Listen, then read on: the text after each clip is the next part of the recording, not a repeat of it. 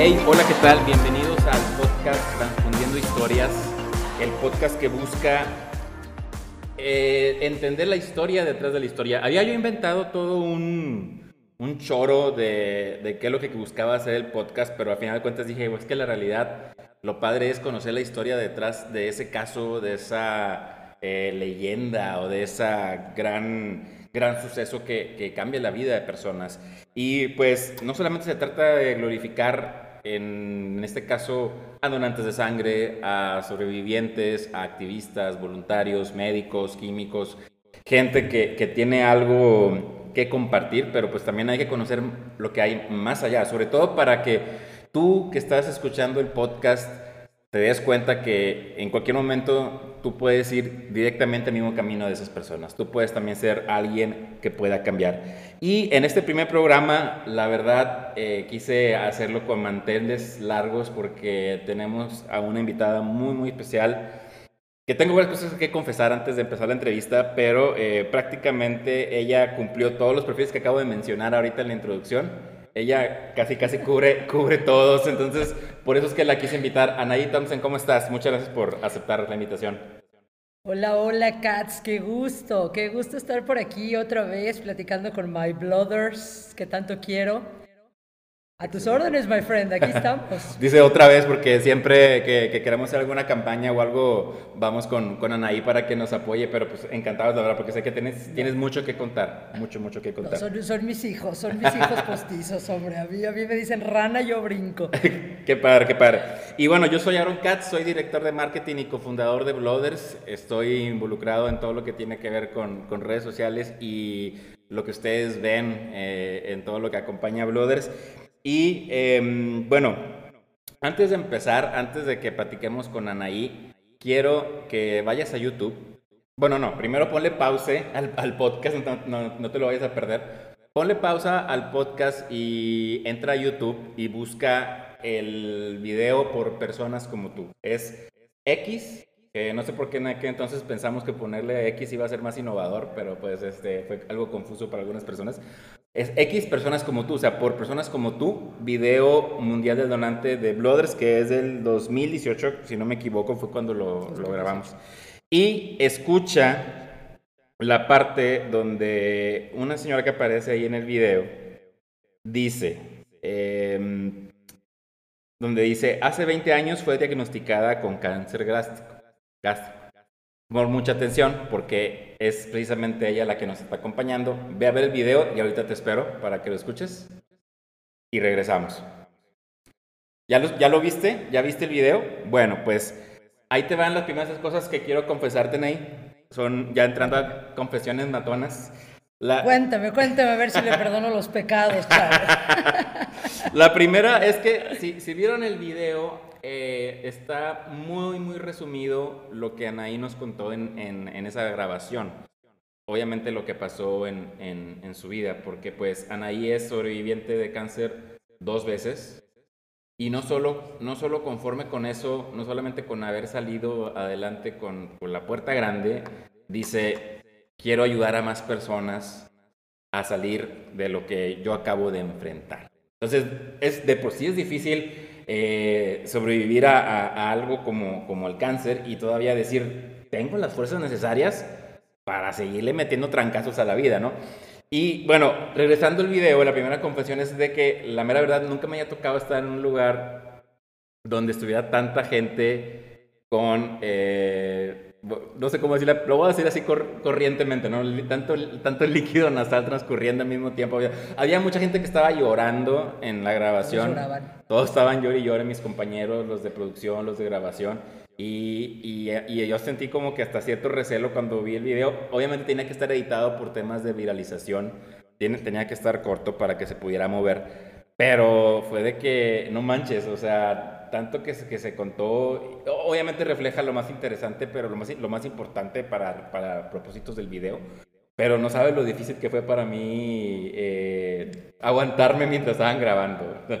Y me imagino para ti también, ¿no? Que, que estuviste también. No, yo no me aguanté. Yo chillé desde que empecé hasta que salí porque, porque al final del día mueves muchas cosas, ¿no? O sea, cuando, cuando hablas de tu historia, eh, muchas veces uno piensa que tiene todo superado hasta que te vuelves a poner contra un espejo y en ese caso pues éramos bastantes, o sea, éramos muchas personas que habíamos conectado con historias muy similares. Entonces, cuando escuchas la historia del otro, dices, híjole, es que lo mío no fue nada, ¿no? O sea, lo mío no fue nada y entonces dices, qué padre que tengo la oportunidad de estar aquí pudiendo compartir esto, porque si hoy día tengo la oportunidad de, de poder vivir a través de las historias de ellos un factor de agradecimiento en mi vida, pues ya valió la pena, ya valió la pena.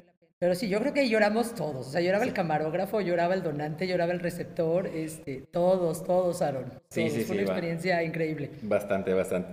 Bueno, y la segunda confesión, eh, yo estuve recientemente en la plática de la, de la presentación de tu libro y mencionabas que tu abuelo estuvo involucrado por ahí en temas de, de la persecución, persecución de los judíos, ¿no? En Europa. Y fíjate que yo también tengo familiares que estuvieron por ahí en esos, en esos eventos tan, tan amargos. Este, y luego, luego sentir clic de, pues de que me identifico, ¿no? de tener a alguien, alguien así. Desgraciadamente yo no los he tenido tan cerca como, como creo que tú, tú tuviste con tu abuelo, que ahorita vamos a platicar de eso.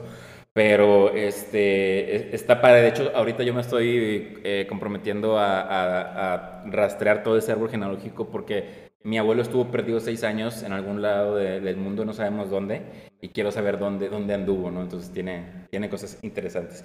Y la última confesión, eh, yo Anaí la conozco obviamente por Blooders, y em, obviamente no recuerdo exactamente cuál, cuánto fue el momento que, que supe de ti, pero dije, esta, esta, esta mujer impone, esta, esta persona es alguien que si me dice, ve y tráeme una, un, un, six de limonada, yo regreso con hielos y con todo porque es alguien que se ve que es líder y líder con los pantalones bien puestos. Y es que yo vengo de, de Ana, yo vengo, mi mamá también es una persona de mucho carácter, entonces eh, estoy acostumbrado a estar rodeado de mujeres con, con carácter, o sea, bueno, con gente que si te dice, esto es por tu bien, yo no lo voy a dudar. Y, contigo me pasó eso, ¿no? Y obviamente cuando te conocí en persona, dije, wow, es, es una, sin duda una mujer que eh, tiene mucho que decir y, mucho, y muy fácil de convencer. Esa era mi tercera confesión. Eso dijo mi marido un día también, fíjate. ¿En serio? Dijo que también este, había que... Lo convencí rápido. ¿Qué, ¿Qué, onda? ¿Quieres ser mi novio o qué? Órale, sí, no, tengo opción. Casi, casi le... No, no, le propuse matrimonio. Yo estaba segura que ahí era donde queríamos estar. Oh, ahorita vamos para allá, ahorita vamos para allá. No, no, te me adelantes, no te me adelantes, pero ahorita vamos para allá. No, para nada. Eh, como les menciono, la idea pues es conocer la, la, la historia de Ney, pero pues más, más que nada su vida, porque pues yo sé que en algún punto de lo que nos vaya a contar Anaí vamos a, va a haber más de una persona que va a decir, oye, yo también tuve una infancia así, yo también tuve unos padres así. Y con eso me gustaría empezar. Platícame, Anaí, cómo, primero tus papás, o sea, yo más o menos ya tengo una idea por lo que he leído en tu libro, pero quiero que, nos platiques más que nada a, a, la, a la, audiencia, este, cómo, cómo eran tus papás porque yo sé que de ahí mucho, mucho desembocó en ti, pero pues algo que me quieres platicar de ellos dos. Mis papás, mis papás, bueno, yo soy un híbrido medio curioso, ¿no? Porque mi mamá viene de una raíz sumamente conservadora.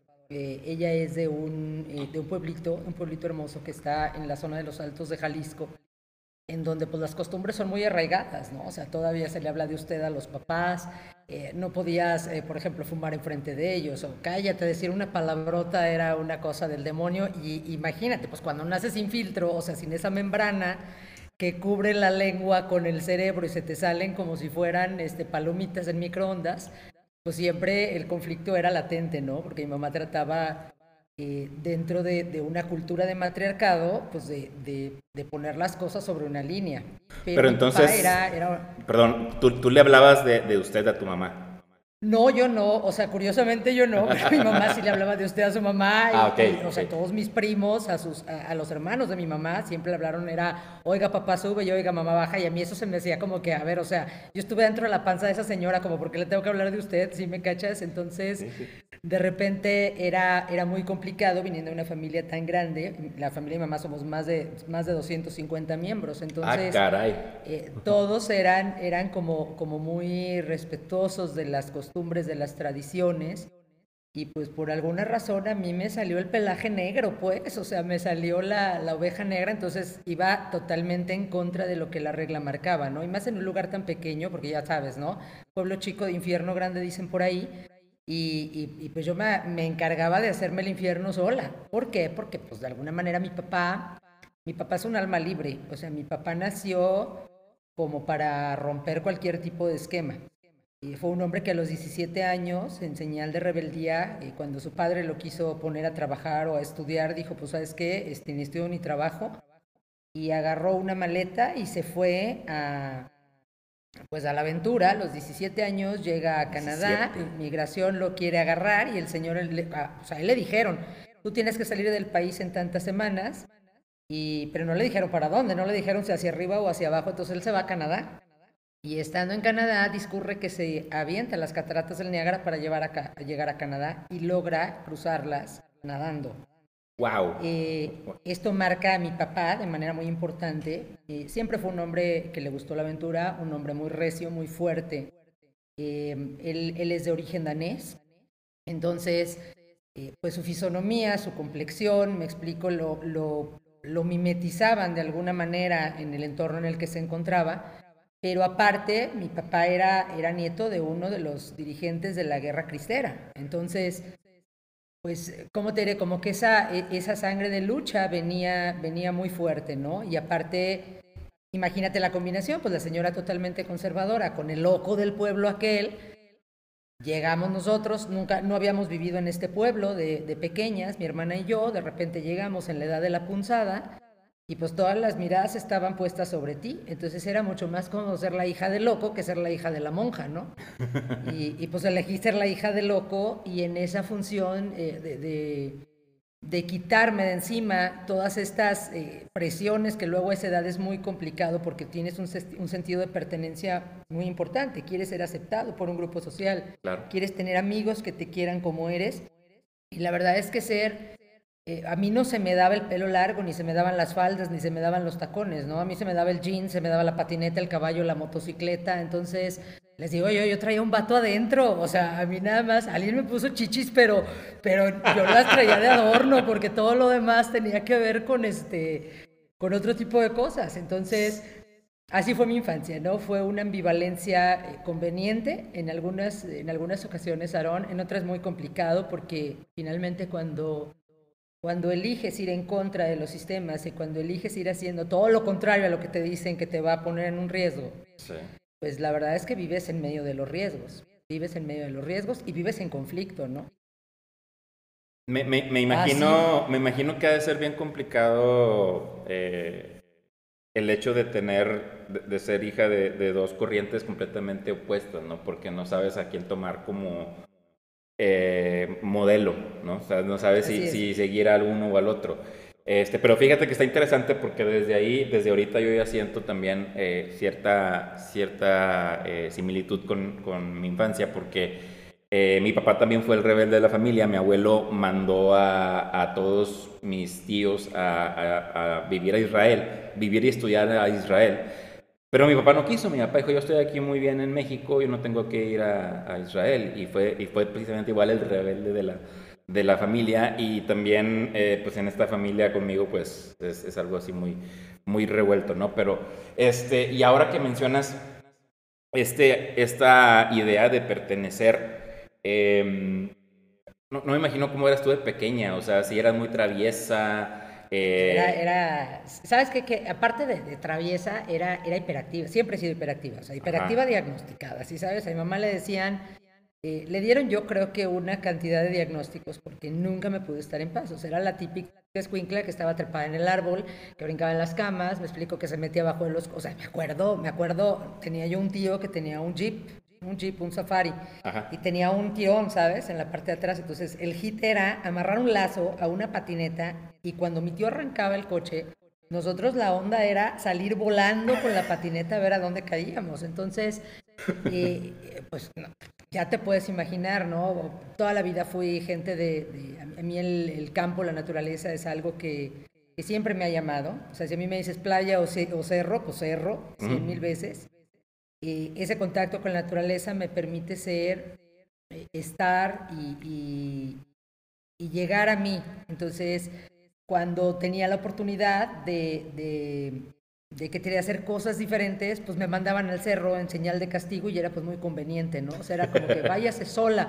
Entonces, para mí representaba esos espacios, estos espacios de asentamiento. Efectivamente, eh, era, era complicado crecer en medio de los dos, pero era todavía más complicado porque yo solamente tengo una hermana, una hermana que, que adoro, pero le llevo muchos años. Entonces, cuando mi hermana nació, eh, mi hermana cubría con el estándar de, de, mi mamá, ¿sí me explico? O sea, mi hermana era una niña muy prudente, era una niña muy aplicada, era una niña muy, eh, eh ¿cómo te diré? Pues que, que, hacía las cosas siempre correctamente. Entonces, eh, pues mi papá tuvo que agarrar a Anaí y, pues la convirtió en otro más, o sea, la convirtió en su hijo. Entonces, no le tenía miedo a nada.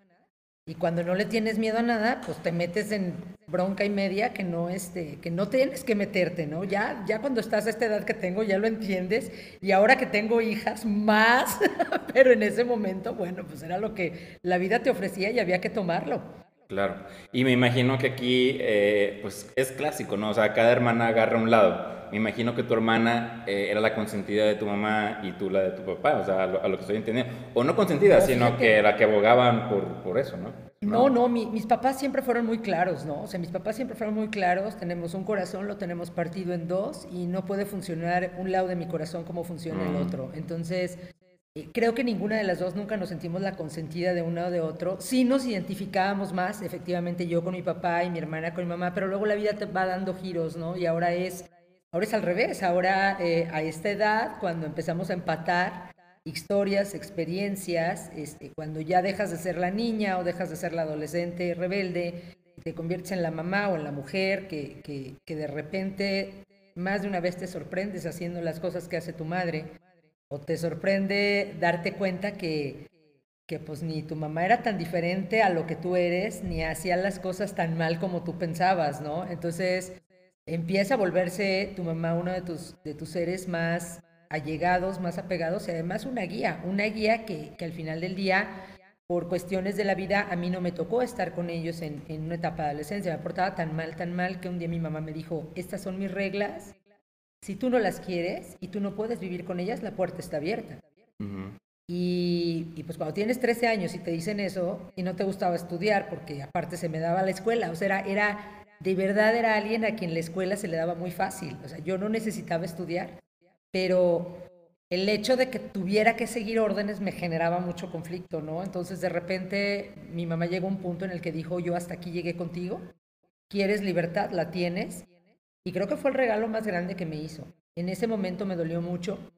En ese momento, y, y quizá muchos años, te puedo decir que incluso ese cáncer gástrico del que hemos platicado tanto, tuvo mucho que ver emocionalmente con esa forma en la que yo sentí esa, ese desapego tan abrupto por parte de mi madre. Pero mi madre me conocía mejor que nadie, ¿no? Y mi madre sabía que no, yo no era alguien que iba a poder mantener encerrado, ni era, ni era alguien que iba a poderle quitar la libertad de ninguna manera, entonces decidió dármela.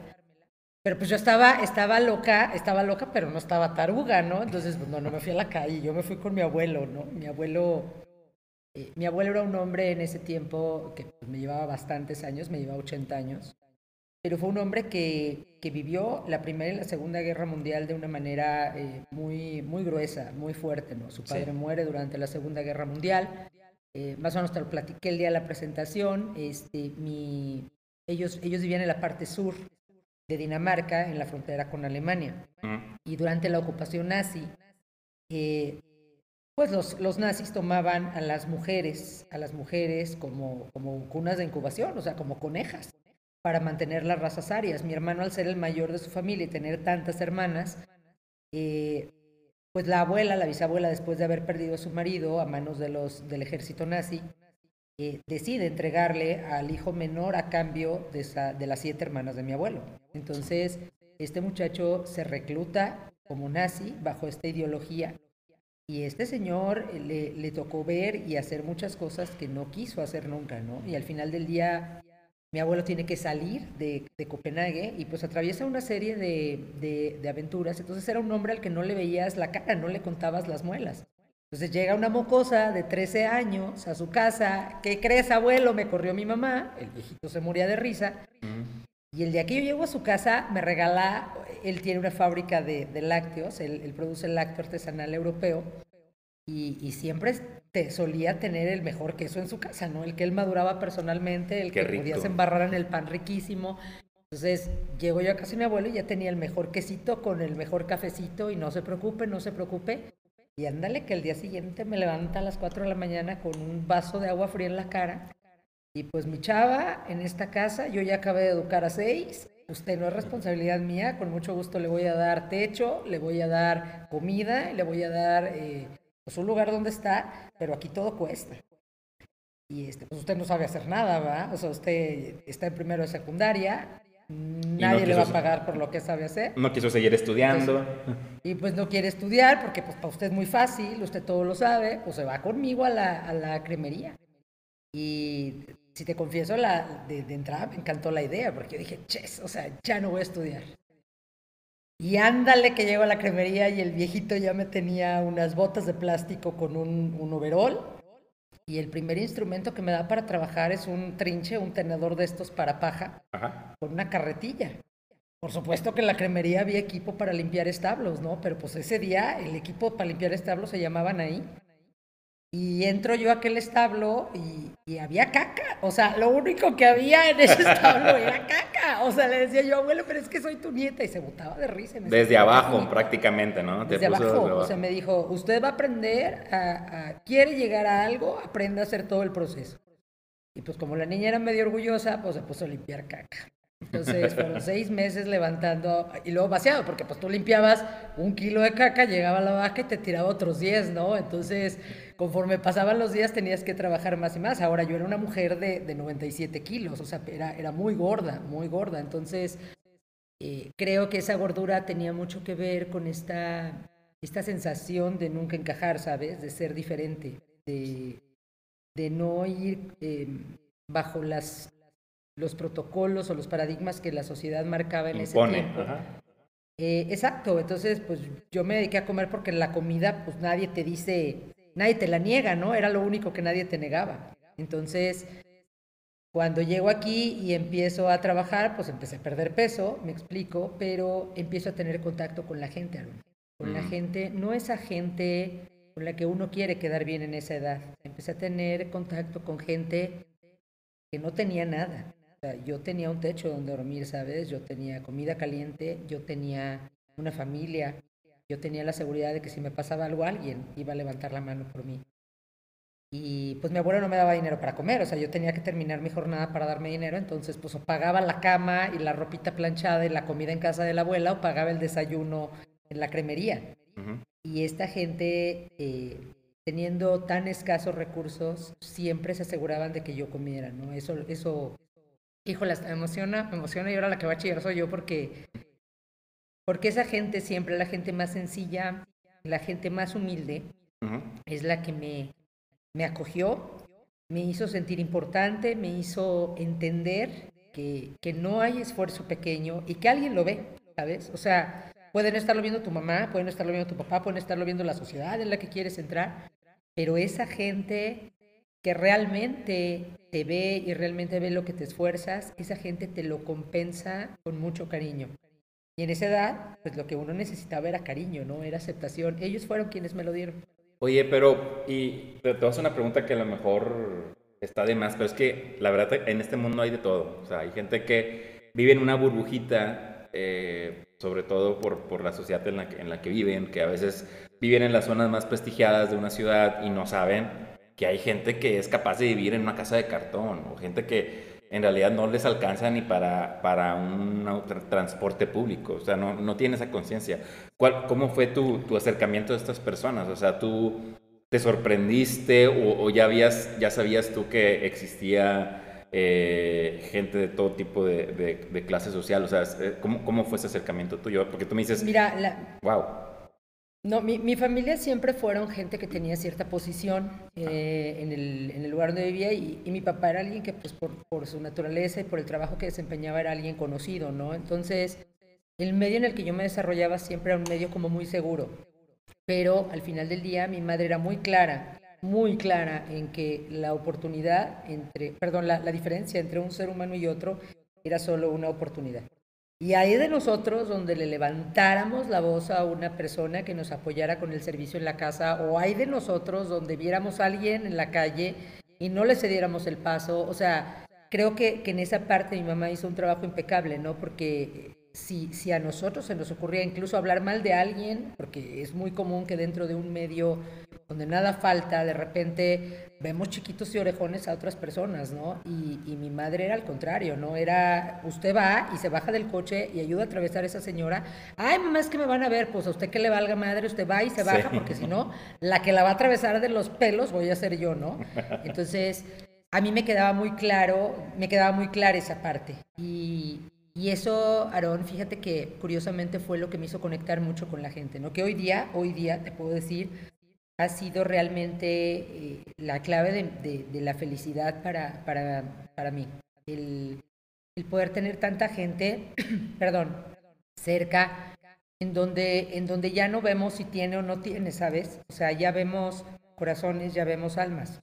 Claro. Ya no nos importa si van a poder o no van a poner, sino cómo le voy a hacer para que él pueda, ¿no? Uh -huh. Perdón. Sí, y... adelante, adelante. No, y la verdad creo que eso es de, los, las mejores maneras de enriquecerse, porque yo también eh, puedo, puedo presumir que tengo unos padres igual de... Eh, que trataban de inculcarme eso, ¿no? O sea, no veas al niño hijo del albañil que está arreglando la casa, no lo veas diferente a, a, tu amiguito con el que te juntas para jugar Nintendo este, en casa de él, ¿no? O sea, no no hay ninguna diferencia. A lo mejor él no tiene la misma posibilidad de, eh, de, jugar con los mismos juguetes, pero es un niño que va, va a aportarte alegría de otra manera, ¿no? Y eso claro. es la mejor manera, yo creo, de las mejores maneras para poder enriquecerse. No, no, tío, mi madre era de, ella preparaba el sándwich para la escuela y me mandaba otros dos y me dijo, va a haber una niña que hoy no lleva qué comer. Este sándwich no es tuyo. Por supuesto que a mí me encantaba comérmelos todos, ¿no? Hasta que, hasta que de verdad un día, un día se topó una niña así, un día se topó una niña así y entonces entendí que, que, que nunca nos sobra tanto, ¿sabes? Claro. O sea, más bien nunca nos sobra nada. Siempre todo lo que tenemos es es para compartirse, porque si lo tenemos es por eso, ¿eh? O sea, la gente que verdaderamente le va bien en la vida es gente que tiene la capacidad de dar lo que tiene y hasta lo que no tiene. ¿Qué? Los que dan para, para que algo llegue, híjole, este, creo que viven con expectativas muy grandes y debe ser muy difícil, ¿no? Creo yo, creo. Sí, sí, eh, oye, qué padre, qué padre eso que hacía tu mamá de, de regalarte un, un lonche adicional por si alguien lo necesita.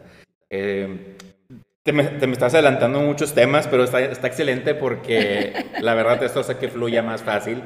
Y, y, bueno, entonces tú empiezas a trabajar casi desde los 13 años, ¿no? Ya estás moviéndote en el negocio de tu abuelo, que me imagino que era una persona bien, muy rígida porque era también, viene de, de educación militar, ¿no? Entonces... Y, eh, no, bueno, él, él, él, no era militar, él, él este, él, él, era hijo de granjeros. O sea, okay, era hijo de okay, granjeros, okay, era gente de mucho trabajo, ¿no? O sea, Nomás le tocó esa, esa etapa. Uh -huh. Exacto, exacto. Él era gente de mucho trabajo y, y, y, no, o sea, más bien con él era, todo era metódico, o sea, todo tenía un orden. Es decir, paso número uno, paso número dos, no te puedes brincar al paso número tres porque algo se va a, a tronar. Y, y, tenía muy claros los tiempos, la, los movimientos que tenía que ejecutar, pero sobre todo tenía esta parte de... Eh, que, que a mí en, en, lo personal siempre me ha marcado. Lo que hagas, hazlo con calidad, hazlo correcto. Haz lo correcto. No es lo más fácil, si ¿sí sabes. O sea, él siempre nos decía, hacer lo correcto es lo más difícil que existe. Pero cuando hagas lo correcto, las cosas van a salir bien. Si tú te vas por, por la izquierda, si agarras la línea curva, te vas a enfrentar a un problema. Entonces, haz lo correcto, sigue los pasos que tengas que seguir. Eh, y así, así la, ha sido. De, de, hecho, es que, y, y hoy en día que, que, es tan fácil hacerlo no correcto, ¿no? O hacerlo lo que mejor te convenga. Pero bueno, hay gente, aún hay gente como, como, como tú que tiene esa, esa educación y que sabemos que hay que irnos por el, por el lado bueno. Hay, hay algo también que, que me interesaría saber, eh, ahorita ya que estábamos hablando de tu, de tu marido, pero ¿cómo, cómo eras tú con, en el tema del amor? ¿Eras noviera? ¿Eras yo, yo, este, rompecorazones? No, no, era, era de moral distraída, pero fácil.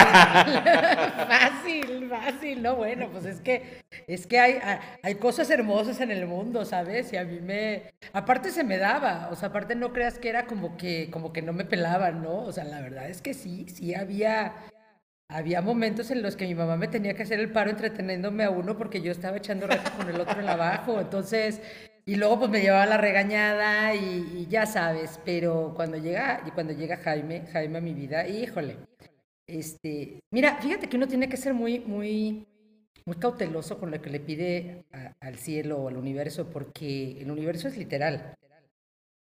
Y te va a mandar lo que pidas, ¿sabes? Te va a mandar lo que pidas. Y yo le decía, mándame a alguien, mándame a alguien que me controle a ver si puede. Y sácatelas, que llega Jaime. Jaime, un ser humano, un ser humano lleno de amor, un ser humano eh, paciente, paciente, no te quiero decirle, o sea, es, es, el hombre más paciente del mundo, pero es el hombre más congruente que yo conozco. Es alguien que lo que dice que hace, lo hace y lo enseña, ¿sabes? Jaime no es alguien que se quede con nada, es alguien que lo que entiende y lo que puede compartir lo va a compartir sin, sin empacho. Eh, es alguien muy competitivo consigo mismo, pero no compite con las demás personas, compite con él para poder dar, dar más. Eh, cuando yo lo conocí, él era mi jefe. Entonces imagínate, ¿no? Mi primer trabajo formal, porque había tenido muchas chambas, muchas chambas, pues eran ahí chambas, este, pero ya cuando, cuando yo lo conozco era un trabajo formal, era una empresa transnacional. Este, me da una orden y yo de mula voy y hago todo lo contrario y, este, ese día yo con la intención de que me, pues, o me corrieran o me regañaran a ver qué pasaba, siempre, siempre tocando el límite y él se echa la culpa. Él absorbe la responsabilidad y dice, yo confío en ella la responsabilidad es mía, ¿no? Pero eso, eso lo hizo ya con intenciones de interés o fue por Nada, no, no, no, yo, yo creo que no me soportaba, o sea, yo, no, no, yo creo que no me soportaba, yo creo que desde el día uno, porque me decía blanco y yo negro, si sabes, o sea, a mí las figuras de autoridad me generaban mucho conflicto. Entonces, eh, como me llevaba muy bien con todas, era una maquiladora, una maquiladora textil, entonces estaba lleno de operadoras, en ese tiempo eran puras mujeres, y yo traía comal y metate con todas, ¿no? Entonces a mí me ayudaban a sacar la chamba no porque supiera, porque les caía bien, o sea, y, él, se, él trataba de enseñarme mucho esta parte. De repente un día eh, me saca de la planta para entrenarme fuera de la planta porque entendió que ahí dentro no iba yo a poder este, hacer nada porque me la pasaba de pachanga. Y, cuando me toca estar sola con él platicando en un entrenamiento y empiezo a escucharlo y empiezo a dimensionar todo lo que me estaba diciendo, no, bueno, yo ya estaba no enamorada de lo que le sigue, o sea, yo ya no veía más allá de mis narices. Esto nos llevó un año más o menos, nunca fuimos novios, la verdad es que siempre fuimos compañeros de trabajo. Me iban a mandar a mí por parte de la planta, me empezó a ir muy bien, me explico, empecé a tener un crecimiento muy rápido eh, crecimiento, te repito, porque la gente me daba mucho soporte, no porque lo supiera, ¿eh? o sea, honestamente era porque la gente me, me ayudaba muchísimo. Entonces, me iban a mandar a mí eh, fuera de la ciudad. Entonces me dice, ¿sabes qué? Si te vas no nos volvemos a ver, nos casamos. Yo así como que, yo pensé que me estaba cotorreando, ¿no? Entonces yo dije, sí, nos casamos. Teníamos tres semanas realmente ya de estar hablando de otro tipo de cosas. Y de repente le dije, ándale, sí nos casamos, déjame decirte que yo tenía novio, o sea, yo tenía novio en ese tiempo, entonces me dice, sí, nos casamos yo. Eso ya, ya lo leí en el libro, ¿eh? para si quieren saber toda la historia, tienen que chutarse el libro de, ah, Anaí para que, vean toda la parte. Pero, eh, híjole, eh, es que cuando estás diciendo, es que la gente me ayudó, yo, yo creo que aquí hay que, hay que entender algo para que la gente te ayude necesitas que tú también tengas cierto ángel y cierto carisma. Entonces también mucha responsabilidad es No, si yo soy un bombón, no, no, es que es lo que tú no sabes. tú te los ganaste, digo, eso, hay que entenderlo y, hay que también asumir responsabilidad por eso, porque mucha gente cree que va a lograr sobresalir por sí solo en la vida. No es así. O sea, necesitas estar con las personas adecuadas. Ajá, con las personas adecuadas. y, se, necesita mucho respeto. mucho respeto. O sea, entender que cada persona desde su capacidad, eh, no, efectivamente no todos tenemos el mismo tipo de preparación, hay quien tiene mucho más preparación que nosotros y hay que aprenderle, hay que pegársele porque esa gente nos enseña mucho. Hay gente que no tiene el mismo, el mismo nivel de preparación, pero que tiene otras herramientas y cuando tú puedes ver en esas personas las herramientas, y les ayudas a potencializarlas. A partir de lo que tú sí conoces, se crea un equipo. Y cuando se crea el equipo de trabajo, en bola es más fácil. Yo siempre, siempre ha sido un lema, ¿no? O sea, si tú quieres ir solo, emprendiendo, trabajando, creando, Buena te vas suerte. a quedar ahí. Buena suerte, exactamente. Te voy a, te voy a contar, te, te, voy a contar algo que, que a mí me pasó con eh, uno de mis primeros trabajos ya que tuvieron que ver con, con marketing, porque yo, yo estudié para diseñador gráfico.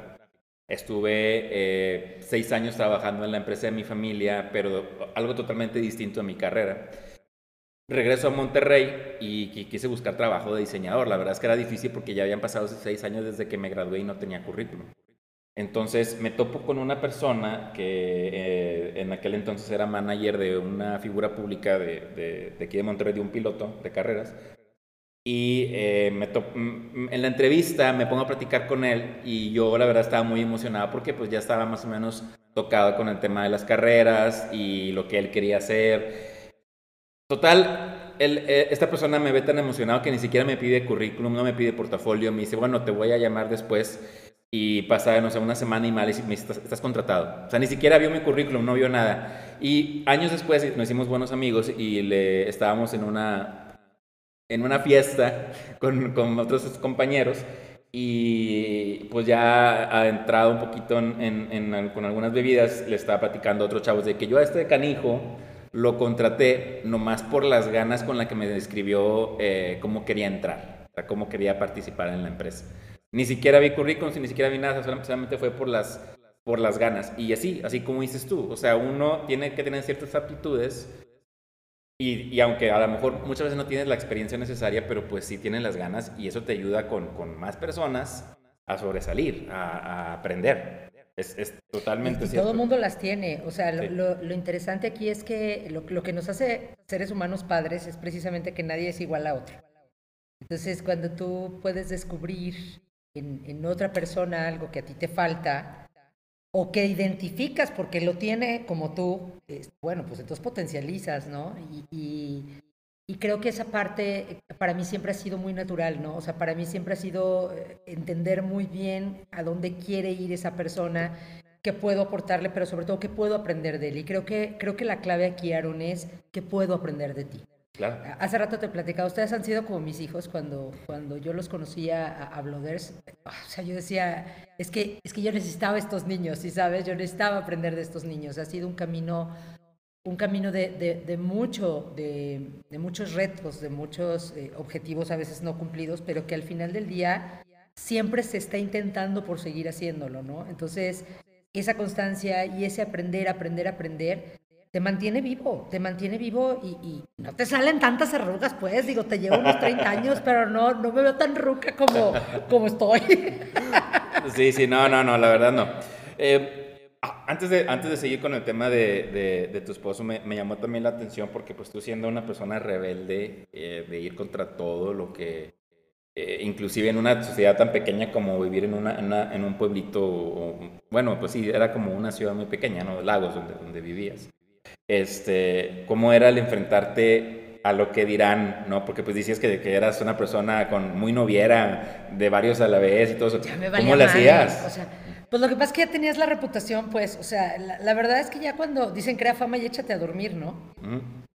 O sea, ya no había que preocuparse mucho por eso. La verdad es que llega, yo creo que todo, todos los seres humanos llegamos a un punto en la vida, Aaron, en la que lo que nos importa es estar bien nosotros mismos. Ah, sí, eso es lo que, a lo que iba precisamente. O sea, la, la, la verdad es que cada cabeza va a pensar lo que quiere pensar, cada persona va a poner sobre ti lo que proyecta desde sí mismo. Y cuando entiendes esa parte, entonces empiezas a disfrutar tu vida. O sea, empiezas a entender que lo que tienes es, es este momento eh, hay, que, hay, hay personas a, a, quienes les lleva mucho tiempo entender el momento presente. A mí me llevó muy poco tiempo, ¿sabes? A mí me, me quedó claro que planear a futuro no, no me garantizaba el día de mañana porque dadas las condiciones de mi existencia, pues yo no sabía si iba a llegar viva al, al, a la noche, ¿no? Uh -huh. Y el pasado por lo general dolía, entonces no había que centrarse mucho en el dolor. Creo que cuando, cuando logras pensar en lo que tú quieres para ti, empiezas a, a, a quererte, empiezas a, a, protegerte a ti mismo sin esperar un juicio sobre otros, también dejas de generar juicios hacia otros, ¿sabes? Entonces, tu ocupación más grande es tu persona. Y desde ahí, pues créeme que no me, no me, esa parte no me preocupaba ya tanto. Quizá mi madre sí, a mí no. es, eso es lo, ideal, tener bien en claro quién le debe preocupar y a quién no. Eh, bueno, ya me quedó también muy claro cómo fue este encuentro con, con, tu esposo, ¿no? O sea, que fue, eh, se fue dando en la relación y, y yo creo que también ahí te das cuenta de qué están hechas las personas, sobre todo en el ambiente laboral. Yo creo que también esa es una... Mucha gente lo ve como algo negativo el trabajar con, con tu pareja, pero eh, cuando están las cosas bien, bien enlazadas, yo creo que puede ser algo muy positivo. Y, y en tu caso así fue. Em, eso ya me quedó muy claro. Y ahora quiero ir a, a una pregunta. Así como, como hay un, como dicen en la Biblia, ¿no? independientemente si es religioso o no, en la Biblia está el antes de Cristo y después de Cristo. ¿Cuál sería el, la parte donde Anaí se divide en el Anaí antes y Anaí después? El cáncer. El cáncer, definitivamente. Definitivamente el cáncer llegó a mi vida como un gran maestro. Aparte llegó, llegó en una edad en donde tenía muchas ilusiones, ¿sabes? O sea, llegó en una edad en donde había mucho crecimiento. Eh, en una edad en la que ah, tú ves a una persona, cuando estás en esas edades, ves a una persona, ay, es que tenía cáncer, ay, es que se murió de cáncer, y tú, y tú los ves así como que ya de 40, 50 se te hacían viejitos, ¿no? Y, y, a mí me llegó pues prácticamente saliendo de la adolescencia. Entonces, cuando el cáncer llega y te dan un diagnóstico en donde te dicen, te quedan tres meses de vida, ese día me quedó claro que estaba viva, ese día me quedó claro que, que algo, algo me faltaba hacer o algo no estaba aprendiendo, tenía que saber por dónde, porque me quedaban tres meses. Afortunadamente, eh, la vida, Dios, yo, yo soy alguien muy creyente, Aarón, o sea, yo me volví alguien muy creyente porque no creía en nada y, y, y, el cáncer me enseñó a tocar la mano de Dios, ¿sabes? Me enseñó que puede haber mucho dolor físico y puede no sentirse nada. Me enseñó que cada día de tu vida hay que lidiar con cinco cosas. La soledad, el miedo, el abandono hacia ti mismo, el abandono de tus seres queridos, pero sobre todo aferrarte a la vida. Aferrarte a la vida, porque la vida es un regalo. La vida, la vida es un regalo. Y a veces vamos por la vida como burros sin mecate, como yo iba, te explico, o sea, haciendo tontería y media. Y de repente el cáncer me sienta, me mete a mi casa y me deja estar sola conmigo misma. Mucha gente le gusta la soledad, pero a nadie nos gusta estar solos con nosotros mismos. ¿Qué, fue lo primero que, que, hiciste en ese momento? O sea, tú vas, eh, estoy tratando de visualizarlo porque también lo, lo, platicas en tu libro, o sea, tú vas, fue, fue, una serie de, de, de, cosas que tú sentías eh, físicamente, tú vas, te hacen los estudios, vas con el médico y ¿qué, ¿qué fue lo primero que hiciste? O sea, te dicen el diagnóstico, ¿Qué fue lo primero que cae en, tu mente? Al primer médico lo, casi lo mato, o sea, por Dios. A la hora que me dijo, tienes cáncer y te, queda, yo te recomiendo que te busques un, este, un, tratamiento paliativo porque te quedan tres meses. Me acuerdo haberme trepado sobre el, sobre el escritorio y le dije, yo no necesito a alguien que me quiera matar, o sea, necesito a alguien que quiera rajársela conmigo. Y si tú no te la vas a rajar conmigo, no es contigo con quien yo estoy en las mejores manos. Yo no conozco cómo sacar esto adelante y necesito a alguien que me enseñe a sacarlo adelante. Y el doctor, eh, con mucha paciencia, con mucha paciencia tomó aire y me dijo, tienes razón, dice, no estás lista para escuchar las verdades como las tienes que escuchar, como tú crees que puedes escucharlas. Entonces fue quizá el primer enfrentamiento conmigo misma, ¿no? O sea, fue quitar estas barreras de, ay, qué fregona soy, ay, que todo, todo lo puedo, no, no lo podía con todo. Y llego con otro médico, que fue quien finalmente me atendió todo el proceso, y este doctor lo primero que me dice cuando me recibe es, le dije, ¿cuánto me queda? Porque yo ya traía una fecha de caducidad. Es como si te pusieran un sello de caducidad en las petacas, sí. sabes? Entonces, después de cierto tiempo ya no vas a servir. Y el doctor me dijo, entonces, si yo te doy una fecha, te vas a preparar para morir. Y tienes juventud y necesitas vivir. Y fue un...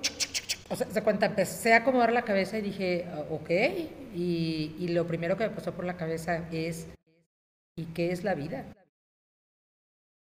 para que tengo que vivir. Y en ese lapso, desde el primer al segundo diagnóstico, ¿ya le habías dicho a, tu familia? O no, yo viví esto sola. De hecho, a mi marido se lo dije hasta una semana después de recibir el diagnóstico, porque, a ver, déjame te explico. El, uno de los problemas a los que te enfrentas cuando tienes una, una enfermedad terminal no es el hecho de de que tú estés padeciendo el problema, es que alrededor tienes mucha gente a la que tienes que contener y necesitas mucha energía para poder vencer este tipo de enfermedades, ¿no? Entonces uno malentiende la compañía y el amor de los otros como presión y como, eh, como una carga. Entonces lo que menos quería yo era estar tranquilizando a mi mamá, me explico viendo preocupada a mi mamá, que mi abuelo le fuera a dar algo porque yo estaba mal, porque aparte era la nieta consentida, mi marido ya había tenido situaciones muy difíciles en su vida y lo último que necesitaba era perder a la esposa. Entonces yo dije, si me voy a morir, ¿para qué preocupo? Y si no me voy a morir, ¿para qué preocupo, no?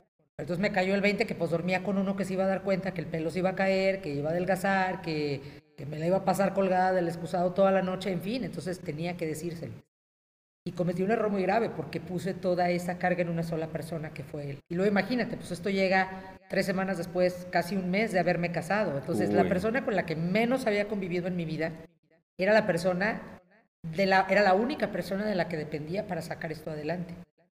Entonces Jaime tomó esto con mucha valentía, tomó esto con mucho interés. Me dijo, estamos juntos en esto. Y bueno, pues empezó el, empezó el tratamiento, ¿no? Y todo iba bien, todo iba bien. La verdad es que todo iba bien hasta que un día, un día llegué al espejo y, lo que vi en el espejo me asustó. Yo en el espejo vi, vi una calaca con piel. de ser una mujer de 97 kilos, ya cuando me casé ya pesaba más o menos 58 kilos. Y me fui casi a 40. Entonces, a la hora que yo me veo en el espejo con ese color, con esa, con esa fisonomía, me cayó el 20 que tenía cáncer. Me cayó el 20 y dije, sí, estoy enfermo, necesito ayuda. Y ahí empezaron a cambiar las cosas. Cuando pude ser lo suficientemente humilde para entender que no iba a poder yo sola con esto. Cuando tenía que agarrar de papá Dios para, para tener fe cada día, para poder sobrevivir el día, y luego de repente llegar al hospital y yo llegaba con, con mi cúmulo de, de, tragedias, ¿sí sabes? Porque luego nos ponemos, nos metemos a, caer en la caja de la víctima, ya sabes, ¿no? La víctima en ese tiempo. Y de repente me tocaba ver a un niño a un lado de mi quimio que tenía tres años, cuya mamá tenía que estar vendiendo chicles afuera. Y ese niño estaba asustado porque lo iban a picar. Ahí, ahí había que sacar todo lo que eras, olvidarte de lo que tenías tú, voltear a ver a ese chiquito y decirle, si se puede mi niño y vamos juntos. Entonces, el hecho de decir, vamos juntos con otros, fue lo que me sacó adelante, una vez más, una vez más, una vez más. aquí estamos. Que, bueno, primero, ¿qué pantalones los de Jaime? ¿Qué pantalones el, el... el marido es otro rollo. Sí, eh, se dice fácil, pero yo creo que eh, hay muchos casos, obviamente esos no se, no se nombran tantos porque no, no, es nada que presumir, pero hay muchos casos de gente que eh, dejan a la pareja porque no pueden con esa batalla, ¿no? No, no, pueden llegar allá y es de respetarse el hecho de, de tenerla. Em, y, y, ahorita mencionaste algo que, que, también es, es un estira y afloje, ¿no? O sea, tú dices que no querías decir nada porque no querías defraudar a tu familia, no, no querías preocuparla, no querías este, eh, entristecer o que, que, afrontaran la realidad, qué sé yo, o sea, mil y razones que se, se entienden. Pero también pasa del otro lado. También ellos buscan la manera de reconfortarte. Y yo creo que aquí pasa algo muy, muy difícil porque uno desde el momento que sabes que alguien está enfermo con una situación compleja o que está pasando por algo difícil, para muchas personas es muy fácil decir, no te preocupes, va a pasar. No te preocupes. Eh, no, échale, ganas. Échale ganas. No pasa a mí nada. échale ganas era como, a ver, güey, me levanto cada mañana, o sea, el, el, lema que tengo es tengo que echarle ganas, o sea, no es opción. El, el cáncer, dicen muchos, muchos pacientes que que tu única opción es ser fuerte y es una realidad, ¿eh? O sea, es una realidad porque no solamente es un desgaste a nivel físico, es un desgaste emocional, es un desgaste familiar, es un desgaste...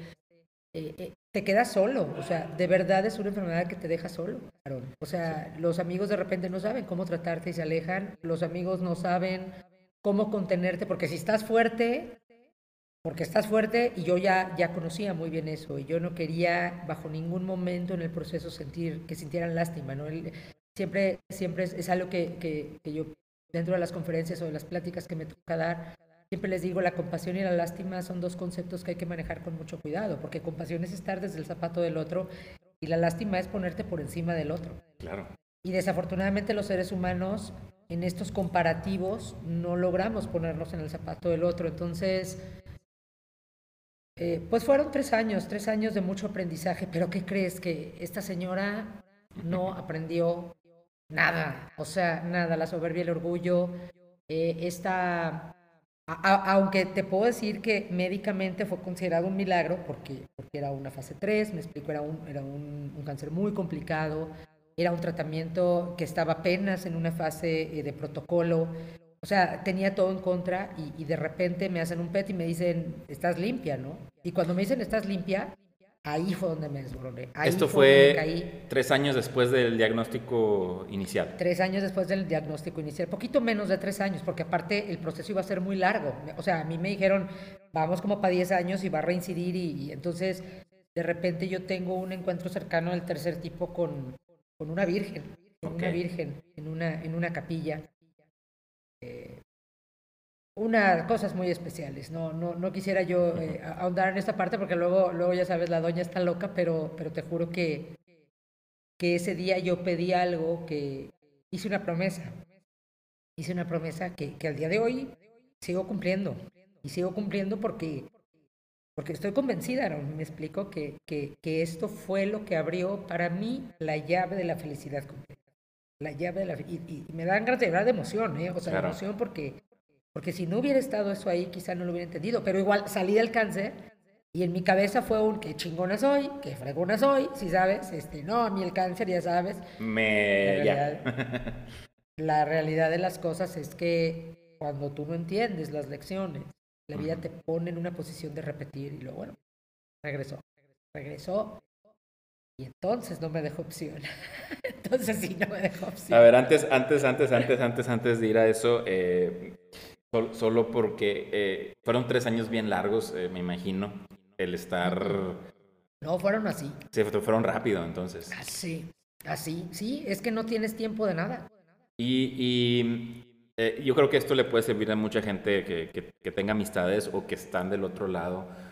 ¿Cuál consideras tú que pudo haber sido o fue la mejor forma de, de, de, tú con tu familia manejarlo y de, y de tu familia manejarlo contigo? O sea, ¿cómo, cómo consideras tú que fue el, mejor acercamiento? Para, digo, para personas que pudieran o no pasar por esto, ¿no? Es que, ¿sabes qué? Mi familia, por ejemplo, mis papás se dieron cuenta que yo tuve cáncer hasta que leyeron el libro. O sea, hace un año. No, no es cierto. Nunca dije nada porque, o sea, nunca se dieron cuenta, nunca se dieron cuenta, eh, no del primero, se dieron cuenta del segundo porque, bueno, estaba yo embarazada de mi segunda hija okay. y obviamente tuve que irme a casa de mi mamá porque ya tenía otra chiquita que necesitaba que me ayudaran a cuidarla, ¿no? Entonces, eh, pero tampoco les dijimos que era un cáncer como tal, les dijimos que había una serie de situaciones delicadas, que era un embarazo de alto riesgo, hasta que al año que nace mi, segunda niña, este, me tienen que intervenir para quitarme la matriz porque ya esto estaba avanzando y pues ya no me quedó otra más que decir, ¿saben qué es esto? Y pues con esto va para afuera. El, yo debí de haber abierto la boca a tiempo. Es lo, que, es lo que te iba a preguntar. ¿Tú, tú, tú crees o sea, ¿tú crees que, bueno, más bien creías que era la mejor forma de manejar las cosas? Yo creía, para mí sí. O sea, como te dije en un principio, creo que a, veces vale la pena cuidarse a uno mismo y yo no tenía la capacidad emocional para contener muchas cosas.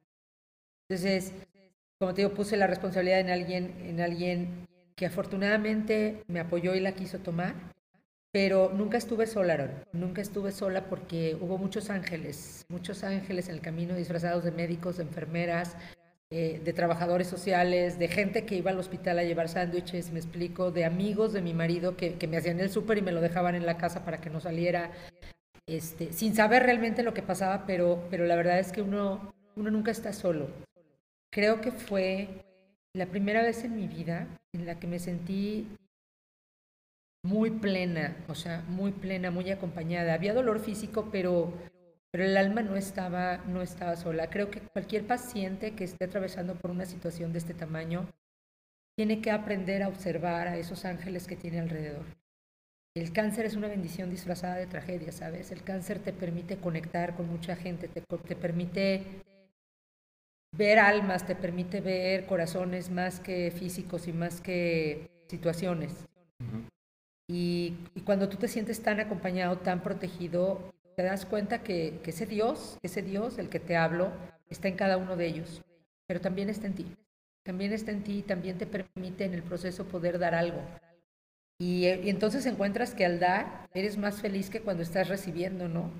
Entonces desde ahí creo que todo mundo deberíamos de tener esta plataforma de contención desde donde llegue. Cada quien decide, es un proceso que se tiene que respetar desde cada paciente, solo él dimensiona el miedo, la angustia y lo que siente. Y, y solo él sabe de con quién está y, de quién está acompañado, ¿no? Y qué puede manejar. Y hay que ser muy respetuosos de esa parte. Claro, y fue, y fue gracias a este, este tipo de acompañamiento que tuviste que, que tú también decidiste hacer algo o, o vino hasta después del segundo cáncer. Fue, a partir del este, primero. Yo creo que el primero fue, fue, fue muy, que te muy claro. El, realmente lo que pasó fue que cuando yo salgo del cáncer, cuando yo salgo de todos estos rollos, porque fueron, realmente fueron, fue un proceso de ocho años muy complicados, ¿sí me explico? O sea, primero fue este, luego viene el segundo, viene toda la estación con la, con la niña. Cuando yo salgo entro en depresión, o sea, cuando me dicen, está sana, la niña está sana, yo entro en depresión, pero en depresión de no poderme levantar de la cama, ¿sabes? O sea, no me daba la vida, porque ¿Qué iba a ser ahora que tenía salud? ¿Qué iba a ser ahora? O sea, mi tiempo lleno, mi tiempo lleno de gente, me explico. ¿Qué iba a ser ahora que, que no tenía nada que hacer? Eso después del segundo cáncer, ¿verdad? ¿O del primero? Sí, sí, sí. O sea. Porque el segundo te tocó en, en ¿qué es lo que narras? No, después del primero, no, no, después del primero el bucket list, o sea, sí sabes, después del primero me comía el mundo, o sea, me quería comer el mundo en, en, dos meses. Pero después del segundo, el segundo diferente. llega cuánto tiempo después de que saliste del... El segundo llega cinco años después. Okay. Llega cinco años después, este, no, no te creas, llega nueve años después, cinco años después nació mi hija. Ya cuando dijiste, ya la libré. Sí, nueve años después, este, estaba yo embarazada de la, de la segunda niña. Eh, muy complicado, muy complicado. La niña nace de cinco meses y medio de gestación, este, con muchas complicaciones. Entonces, fíjate lo que son las cosas. Yo no estaba tan tan preocupada por sacar a la niña adelante que se me olvidó por completo que tenía cáncer y el cáncer no avanzó. Ese día me quedó claro que donde yo pusiera mi intención y mi atención es donde las cosas iban a suceder. Y pues fueron, fueron otros cinco años, me explico, de, de, muchas complicaciones, que bueno, no te la voy a spoilear porque quien lee el libro, pues que lo lee que se dé cuenta, ¿no? Pero cuando salgo de esto, un buen día me doy cuenta que, que mi vida giraba en torno a enfermedades y a, cosas que tenían que ver con el dolor. Tenía que abrazar el dolor y tenía que hacerlo mi amigo. Y decidí ir a pedir ayuda, ayuda profesional. O sea, al final del día, como te digo, pues no todos, no todos nacemos sabiendo y hay quien sabe más que uno, ¿no? Y para eso estudian y, y aparte alguien que ve los toros desde la barrera siempre es mucho más objetivo y te puede poner las cosas en un plano mucho más asertivo. Entonces, eh, estuve trabajando mucho, mucho, mucho a nivel emocional, a nivel eh, psicológico, a nivel mental, todo este proceso. Me llevó dos años salir de este asunto. Y curiosamente, cuando yo me siento como lista, alguien me dice, Anaí, este, yo ya, ya había, me había reincorporado a mi trabajo, porque aparte tuve que dejar una vida profesional que llevaba como en ascenso padrísimo, ¿no? Entonces, cuando la vuelvo a retomar, alguien me dice, te voy a meter a la cueva del lobo. Y yo de momento dije, no, no, yo ya no me quiero meter a la cueva. ya estuve ahí, ya, ya, ya, tengo pase. y no, no me dio opción, pero entonces me meten a un centro de cancerología infantil. Y cuando entro yo a este, a este lugar, este, con mucho miedo, ¿sabes? Mucho miedo porque yo decía, es que voy a revivir, es que lo voy a volver a sentir. Y entonces me doy cuenta, Aaron, que ahora tenía las herramientas para ir a un niño, a la mamá de un niño, abrazarle, decirle, calma, no pasa nada lo peor que pueda pasar es que se vaya y se va a ir bien. ¿Sí sabes?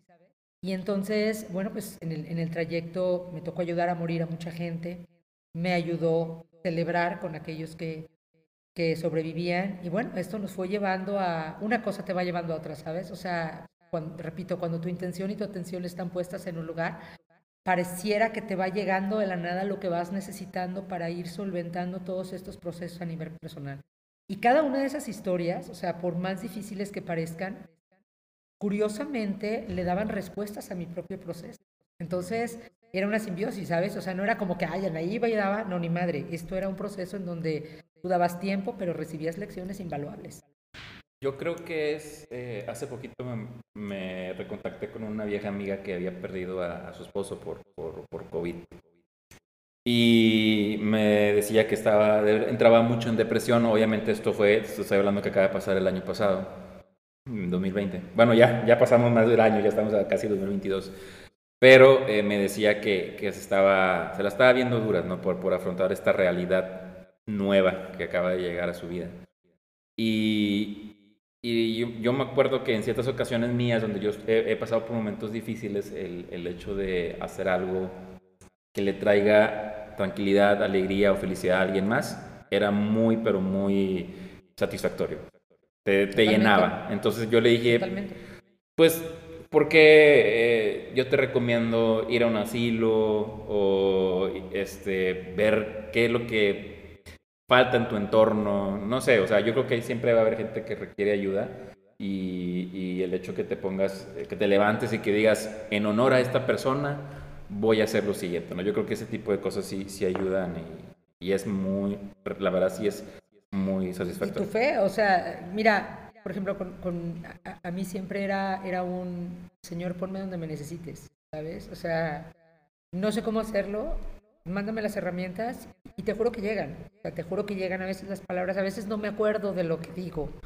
A veces no me acuerdo de lo que hice. De repente tengo gente que, que, que llega y me dice, es que te acuerdas que hace dos años hiciste y subiste. Y yo así como que, pues, I am short, short term memory, si sabes, o sea, tengo memoria de corto plazo o verdaderamente es, tanta la intención de que esa persona esté bien porque sabes que es posible, porque ya estás del otro lado.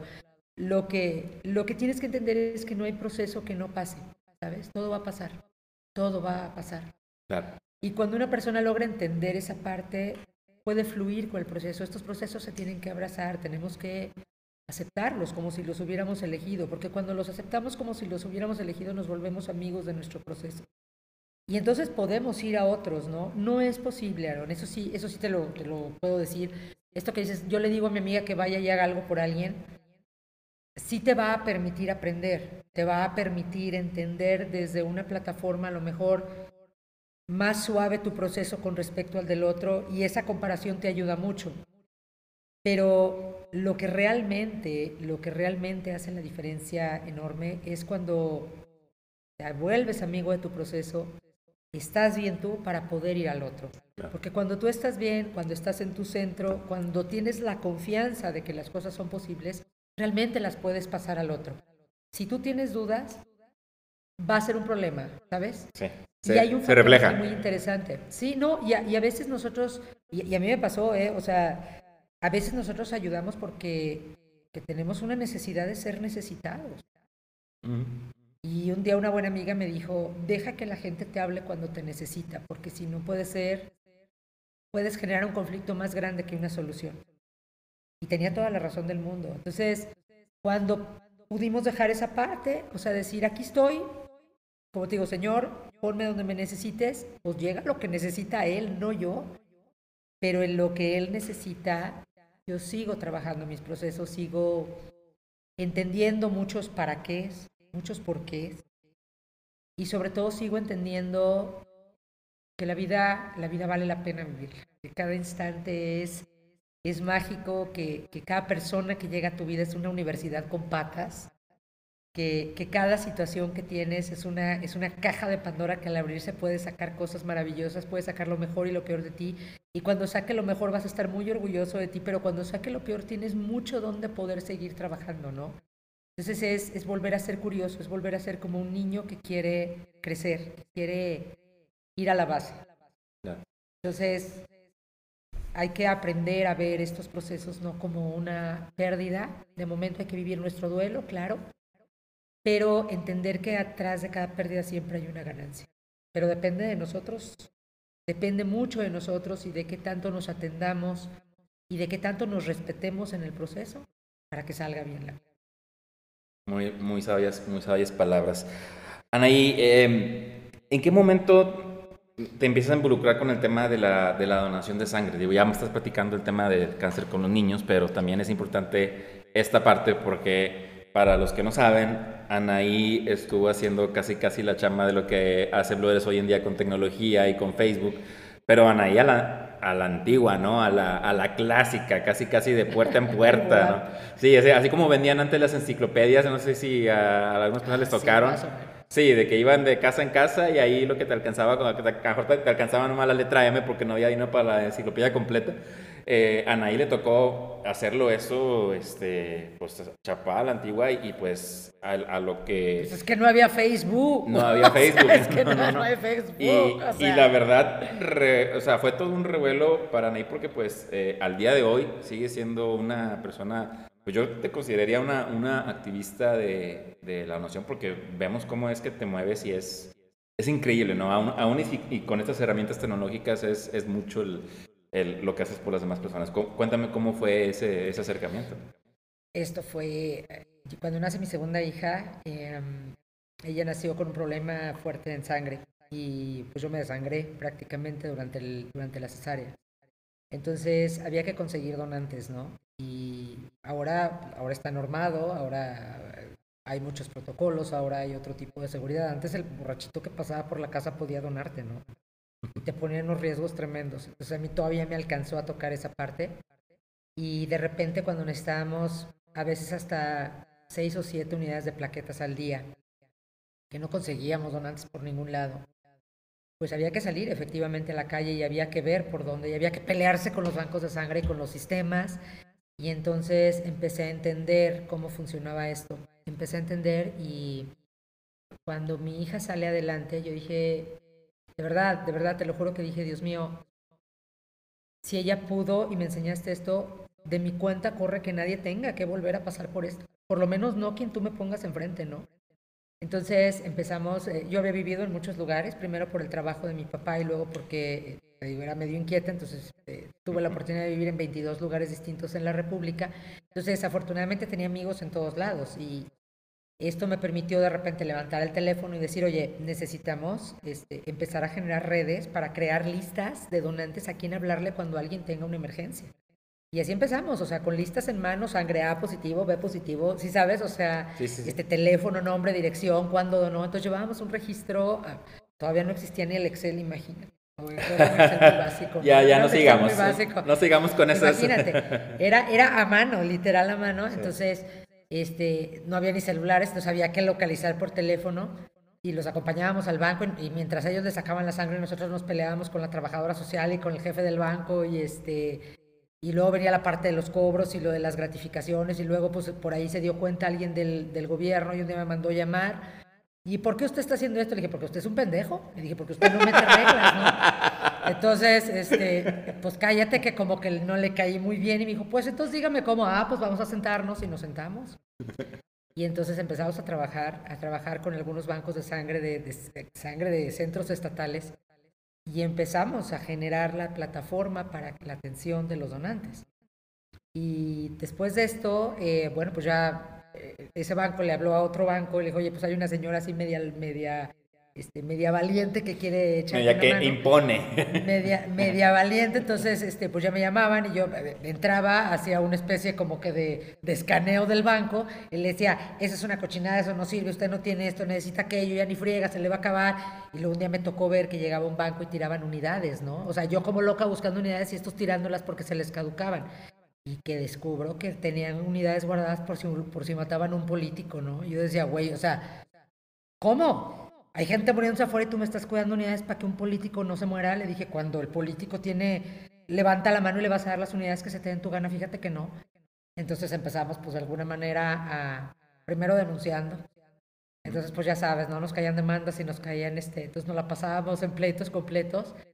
Y luego no, luego nos empezamos a hacer amigos. O sea, dicen que que divide y vencerás y al enemigo hay que tenerlo de cerca, entonces decidieron tenerme cerca y hoy, hoy día, hoy día tengo una muy buena relación con, con varios eh, directores de centros estatales de diferentes estados que nos permiten trabajar mucho en campañas de sensibilización, en educación hacia el, hacia el personal del banco de sangre, pero sobre todo al donante y a la persona este, que va a recibir la sangre, ¿no? En cuestiones de reposición, y luego, pues por ahí surge Blooders. No, bueno, yo me volvía loca, ¿sabes? Porque, o sea, todo esto que hacíamos luego viene en las redes sociales Y la verdad es que para los boomers es medio complicado, esto de, de, era muy complicada la red social y la tecnología, entonces teníamos que aprender y pues yo jalaba chavos de servicio social, trabajaba en universidades, entonces jalaba chavos de servicio social para que me ayudaran a mover las redes y a crear los mismos grupos que ya teníamos en la lista, pero ahora con los este, dentro de la red social.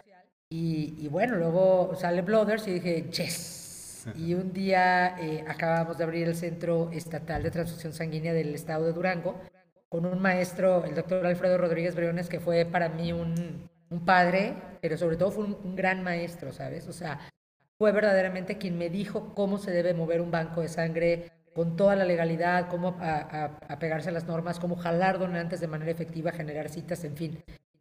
Y estaba yo trabajando con un programa de emprendimiento nacional y veo Blooders concursando, veo a César y veo a Javier que estaban concursando en, el, en este proyecto, yo dije, tengo que conocer estos squinkles, yo no sabía ni dónde estaban. Entonces, el grupo que yo tenía en Monterrey le dijo, necesito localizar a estos niños, y me llevó pues una semana que me los localizaran, ¿no? Y caigo con Pablo, con Pablo Baumart. Claro. Y, y le mando un mensaje directo por, por Messenger, le dije, quiero platicar contigo, este, trabajo de esta manera, ¿cómo hacemos sinergia? Pablo me contesta y nos hicimos cuatro. Y desde entonces estamos juntos, pues, en todo esto. en, esta, en esta batalla. En esta batalla. Oye, uno pues... Eh, y, eso que es difícil, la verdad, meterse en, en, en, este mundo, sobre todo porque todo ya está pues muy bien cuidado de que si tú eh, dices que tienes esta participación con los con los bancos, pues no es como que, ay, deme cinco o siete unidades nomás porque sí, o sea, no, la verdad es que se requiere de mucha credibilidad y de saber eh, que vas con buenas intenciones, ¿no? Y también convencer a los donantes, que ese es otro rollo completamente distinto, ¿no? Que también siempre preguntan, ¿ya dónde va la sangre? Pero fíjate que esto, no, esto ha sido muy curioso, porque la red, por ejemplo, la red ahorita, pues es más o menos un millón seiscientas mil personas las que están dentro de la red que tenemos. Todos han sido receptores o algún familiar ha recibido sangre. O sea, cuando nosotros nos dicen, oye, necesito que me ayudes a rastrear donantes, sí, ¿Mm? te ayudo. Pero curiosamente cuando nosotros pedimos sangre para alguien más, las primeras personas que levantan la mano son aquellas que ya recibieron sangre, porque ya tienen la conciencia, así como en mi caso, una gente que entiende que recibir sangre le da vida, le da una oportunidad a, tu familiar, a ti mismo, que te pone una plataforma diferente de, de ver las cosas, pero que sobre todo como ser humano te reafirmen la capacidad de poder hacer milagros, ¿sabes? Eso es lo que hace la sangre. La sangre no solamente genera vida para quien la recibe, la sangre genera vida para quien la da. Tengo donantes que me han dicho, desde el día que doné sangre, mi vida es otra.